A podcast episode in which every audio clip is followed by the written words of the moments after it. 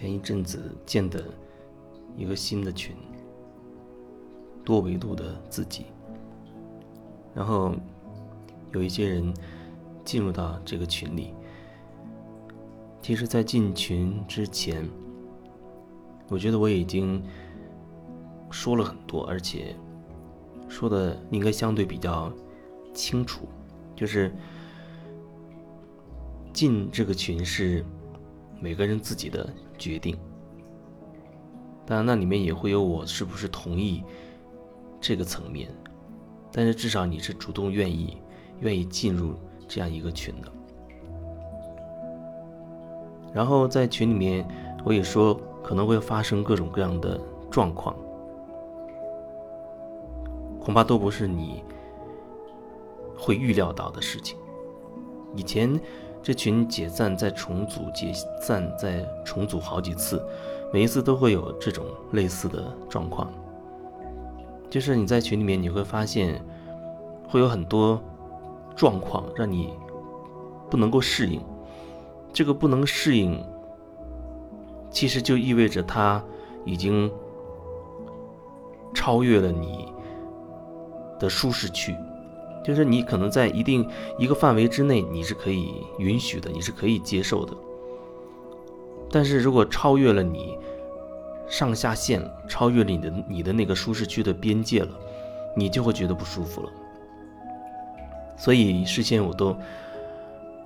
会把这里面可能出现的各种状况，包括有一些人可能私聊都会跟你说说清楚，可能会有很多很多你无法预料的状况，因为在这样一个群里面，可能我把它设定设定成为就像是一个可以，你可以说可以可以说算是一种。呃，密度很大、密集度很大的，就是短时间就可以压缩出很多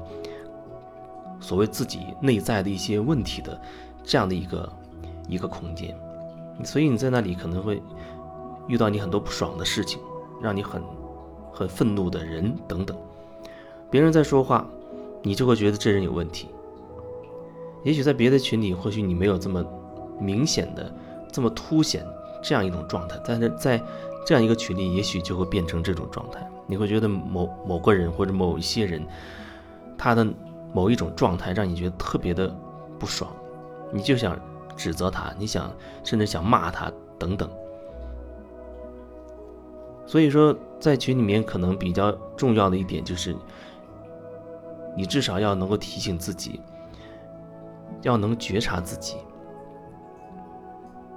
因为如果你。没有这样一份自我的觉察的话，你很容易就会变成去评价那个人怎么样，用你的既有的一些知识体系，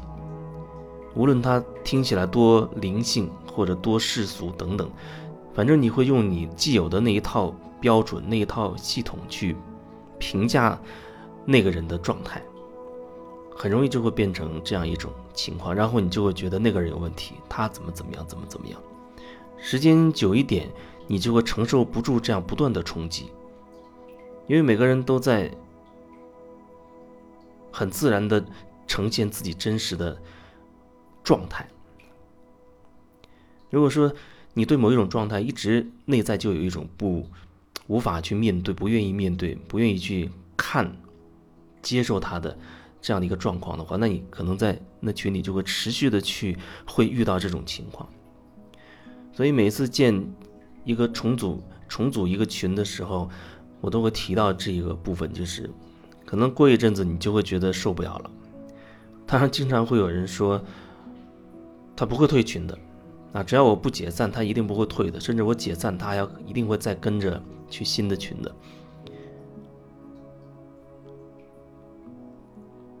可是总是会有说这样话的人，很没过多久他就悄然无息的就。退出去了啊！有一些可能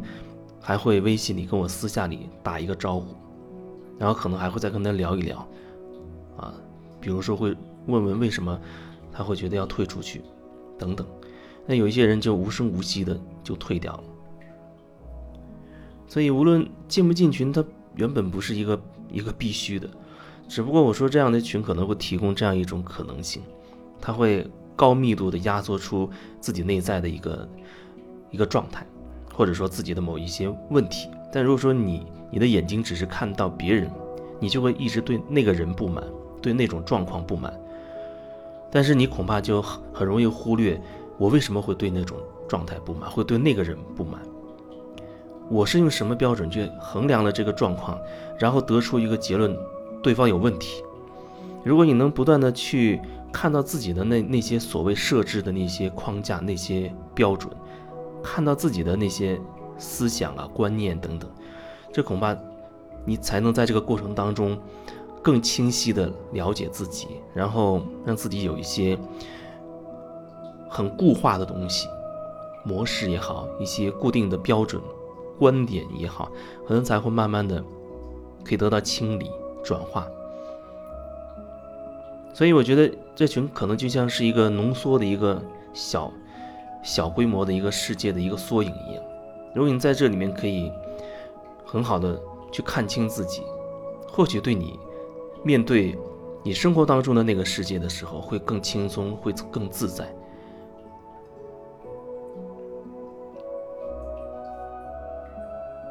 所以这里面群总人数不是很多，我觉得好像也不太需要那么多人挤在这个群里面，但是他可能会对一些人会有所有所帮助吧。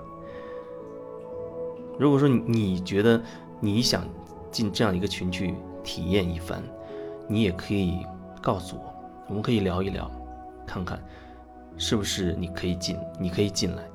但但至少是你会有一个主动的一个意愿。